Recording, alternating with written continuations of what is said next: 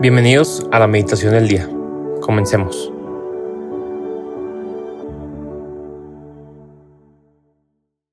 En el nombre del Padre, del Hijo y del Espíritu Santo. Amén.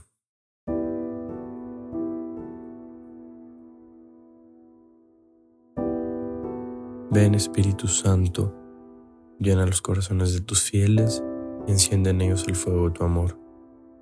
Envía Señor tu Espíritu Creador y se renovará la faz de la tierra. Oremos, oh Dios que has iluminado los corazones de tus hijos con la luz del Espíritu Santo, haznos dóciles a tus inspiraciones para gustar siempre del bien y gozar de tu consuelo por Cristo nuestro Señor. Espíritu Santo, te pido que entres en nuestros corazones, que lo transformes y los lleves a ti, cerca de ti, lo llenes de fuego y nos ilumines con tu palabra. El día de hoy, sábado 23 de diciembre, meditaremos en el Evangelio según San Lucas capítulo 1, versículos 57 al 66. Por aquellos días le llegó a Isabel la hora de dar a luz y tuvo un hijo. Cuando sus vecinos y parientes se enteraron de que el Señor le había manifestado tan grande misericordia, se regocijaron en ella. A los ocho días fueron a circuncidar al niño y le querían poner Zacarías como su padre. Pero la madre se opuso diciéndoles, No, su nombre será Juan. Ellos le decían, Pero si ninguno de tus parientes se llama así. Entonces le preguntaron por señas al padre cómo quería que se llamara el niño. Él pidió una tablilla y escribió, Juan es su nombre. Todos se quedaron extrañados. En ese momento a Zacarías se le soltó la lengua, recobró el habla y empezó a bendecir a Dios. Un sentimiento de temor se apoderó de los vecinos y en toda la región montañosa de Judea se comentaba este suceso. Cuando se enteraban de ello se preguntaban impresionados, ¿qué va a ser de este niño? Esto lo decían porque realmente la mano de Dios estaba con él. Palabra del Señor, gloria a ti, Señor Jesús. Primero que nada, qué impresión de evangelio el saber que estamos a dos días de que Jesús nazca, de su cumpleaños, y cómo en este evangelio nos transmite de forma tan clara, tan directa, lo que puede hacer y sobre todo su gloria. Cuando dice, a Isabel le llegó la hora de dar a luz y tuvo un hijo, me llama la atención el recordar el hecho de que Isabel era estéril y era un matrimonio de gente de edad avanzada. Y, fue un milagro tal cual el hecho de que ella haya podido quedar embarazada, de que haya podido tener a este hijo con una gran misión. Pero es que eso es lo que quiere hacer Dios en tu vida. Repito, estamos a dos días de que Jesús nazca. Pero Jesús lo que quiere es hacer esos milagros en tu vida sea la situación que, tengas en tu vida, la edad que tengas, la familia que tengas, el trabajo, los estudios, Jesús quiere hacer esos milagros que a veces vemos imposibles y los quiere hacer en tu vida. Jesús nace, pero sobre todo quiere nacer en tu corazón y que pongas tu corazón en lo importante, no en los regalos ni en las cosas superficiales, sino en lo importante, en tener a tu familia, en esa convivencia y quiere que abras tu corazón para Él poder nacer en ti. Para que tu corazón sea un pesebre, nacer en Él y hacer milagros en tu vida. Quiere transformarlo. En otra parte del Evangelio vemos cuando dice, cuando sus vecinos y parientes se enteraron de que el Señor le había manifestado tan grande misericordia, se regocijaron con ella. Y justo ahí es donde Dios quiere que pongas tu corazón y tu vida. ¿De quiénes está rodeado tu corazón? ¿De gente que lo lastima? ¿De gente que aparta tu corazón de Dios? ¿De gente que no le aporta? ¿Que sigue hiriendo? Porque es algo muy importante saber que todos estamos rotos, todos tenemos heridas, todos estamos lastimados. Pero tenemos que poner de nuestro esfuerzo rodeándonos de esa gente importante, de esa gente que te acerca a Dios, de esa gente que te aporte, porque en nuestro corazón está Dios. Y acercándonos a estas personas, también vamos a ver a Dios reflejado en el corazón de esas. ¿Quiénes son esas personas que ven cómo se manifiesta Dios en tu propia vida y se regocijan contigo, quienes se alegran por tus logros, quienes te acompañan.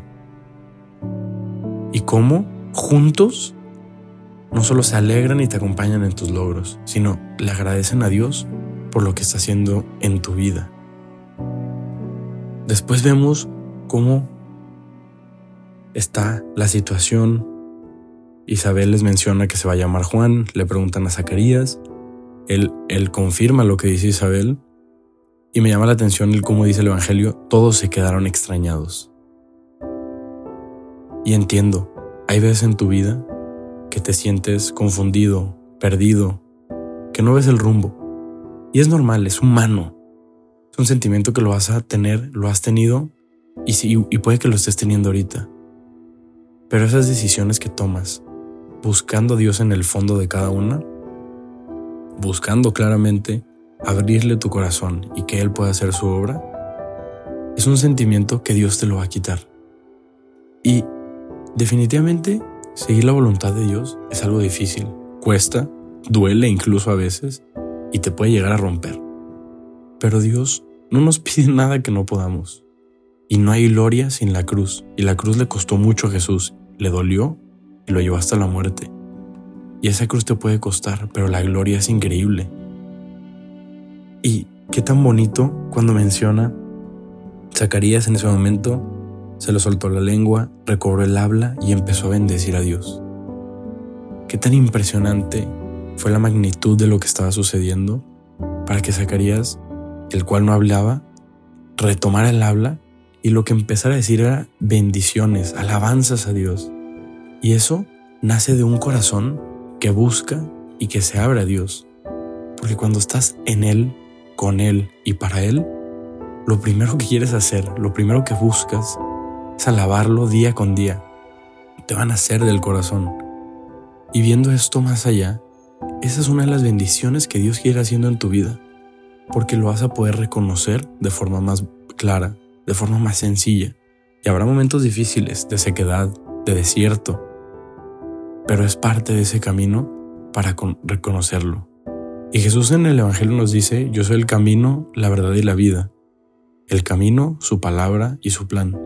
La verdad, el cumplimiento de ese camino. Y la vida es lo que te quiere regalar, multiplicar y bendecir. Para que después de este mundo, Él pueda encontrarse contigo. Que vivas en este mundo como un peregrino, sabiendo que eres ciudadano del cielo. Y qué tan impresionante que el Evangelio termina diciéndonos, porque realmente la mano de Dios estaba con él.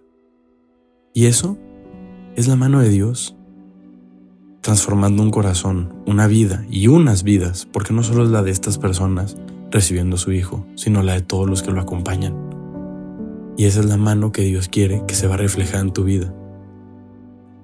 Me hace recordar una canción de, que se llama Vasijas Rotas, teniendo esta imagen de Jesús, de Dios como alfarero, de alfarero en tu vida y es amoldando tu corazón.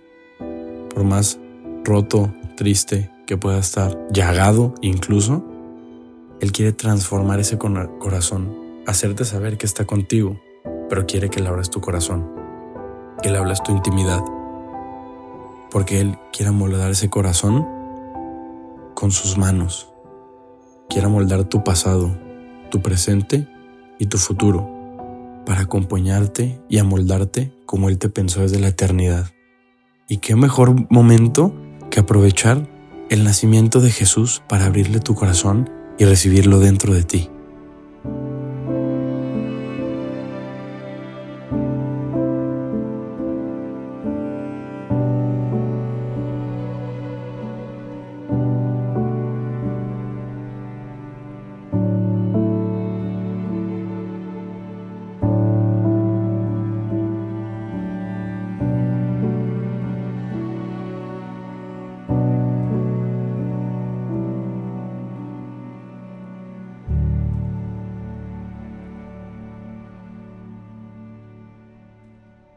Te damos gracias, Señor, por todos los beneficios recibidos, a ti que vivís y reinas por los siglos de los siglos. Amén. Cristo Rey nuestro, venga tu reino. María, Reina de los Apóstoles, enséñanos a orar. En nombre del Padre, del Hijo y del Espíritu Santo. Amén.